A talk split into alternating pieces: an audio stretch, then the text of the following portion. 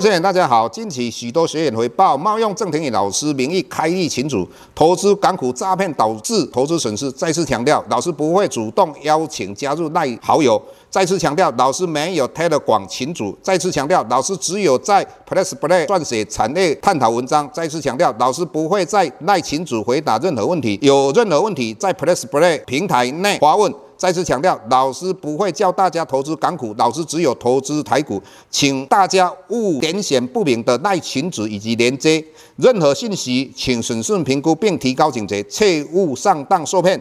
郑重呼吁，请勿盗用郑庭宇老师本人名义发文，冒用他人名义发文，以触犯伪造文书罪，请勿以身试法。接下来本周影片开始，各位大家好，又到我们本周解大盘的时间，从上个礼拜五开始哈。那台股的话，相对一个强势，台股诶，指数站上了一万四千五百点。那里面当然就是台电贡献最大。那台电从三百七十块反弹来到四百九十块以上的话，那这一段期间大概涨了一百二十元哈。那这个对整个大盘的贡献大概一千点以上。所以其他类股就比较没有什么涨，甚至有跌的。你看元太的话哈，一直在创一个新低。那有涨的应该就是我们的矽智财，还有我们的 IC 设计，再加上我们的生技镜头。那我们大立光被人家调高到两千五百啊，那今天也变成股王。也就是说，巴菲特买的台电代表的意义是什么？老师这方面跟各位说明一下。第一个，巴菲特他的基金最重视的就是现金流量。那你看他之前去买雪佛龙，也就是说石油，那石油也是一个。非常的传统产业，但是以石油来讲，它已经不用再增加探勘了等等，也就资本支持可以减少。那他买的所谓的可口可乐，他也不需要资本支持。那二零一六年的话，他曾经买的苹果，二零一六代表什么意思？那一年的话，就是我们的手机整体来讲，它是销售量最大的。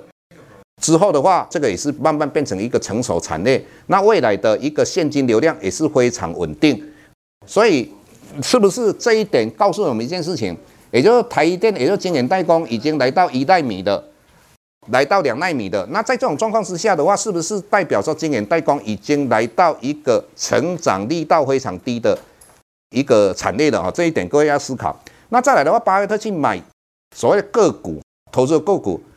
一定会涨吗？当然，长期来讲都是赢的几率非常非常高，但是短期不见得。如果你去看惠普，巴菲特最近的话投资惠普之后的话，那涨了一两天，大概十四波整之后就开始往下了。这个各位也了解。但第三个，老师也在想一下，巴菲特去投资台电是不是有一些所谓的政治的一个目的？哈，也就是美国要他投资的哈？为什么老师会这么讲啊？你如果看台电的。这些董监事的持股哈，以目前来讲，只有国花会大概占了六趴多。那以巴菲特这一次买下去，就占了一 percent 以上了。这一点各位要必须要了解。那接下来我们要谈到很多媒体上在讲到说，所谓的直立倒挂哈，那直立倒挂就会有经济衰退哈，这个都不是一个正确的观点哈。如果各位有机会看老师最新的那一本书里面，跟各位交代也非常清楚哈。那为什么直立倒挂？简单的讲。就是说，因为美国联邦基金利率在往上，那老师之前讲过，联邦基金的利率跟两年期公债殖利率是亦步亦趋，所以联邦基金的利率往上的状况之下，也就是紧缩货币政策，两年期公债殖利率一定会往上，它的往上的速度一定比十年期公债殖利率来得快嘛，所以在这种状况之下，一定会有好几次的一个殖利倒挂，所以。两千年、两千零八年都是三次以上的直立倒挂之后才经济衰退嘛，也就是说是美国紧缩货币政策之后才会造成经济衰退。那经济衰退的话，也不见得股票会跌哈。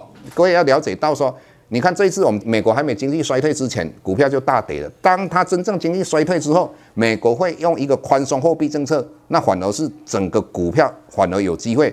再来，我们两千零八年也是一样啊，经过两三次的所谓的。殖利率倒挂之后，才经济衰退嘛。那从殖利率倒挂最后一次一直到经济衰退的话，两千年是二十二个月，两千零八年是二十个月，所以之间的没有一个很清楚的必然关系。但是有一个关系，当呃美国紧缩货币政策，应该就会产生所谓直立倒挂，再产生经济衰退哈，是因为紧缩而产生经济衰退，这一点各位必须要了解到。那再来的话，以目前来讲，老师的个人的看法，美国十年期公债殖利率目前来到三点七左右，那两年期的话四点四啊。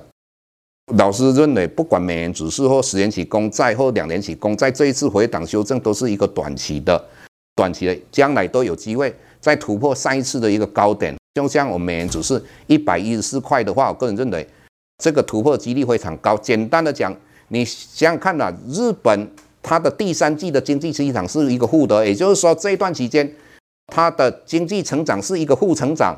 那负成长的话，再加上日本是一个量化宽松货币政策，那各位想想看嘛，在这种状况之下，日元怎么有可能会升值呢？它一定会一个贬值嘛。那再来的话，我们讲到欧洲跟英国，英国的经济衰退的幅度比美国来得明显。美国以目前来讲，经济还是还没有衰退嘛，所以整体来讲，美元只是只是一个回档修正。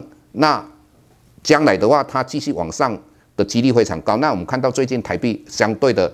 当它一个升值之后，最近又开始贬值嘛，所以整体你们对于整个台股的话，老师把它视为这一段期间的往上涨只是一个反弹。那接下来各位如果有机会要看哪些比较有机会的一个标的物，你们可以订阅老师的一个平台哈。那我们今天跟各位谈到这个地方，谢谢。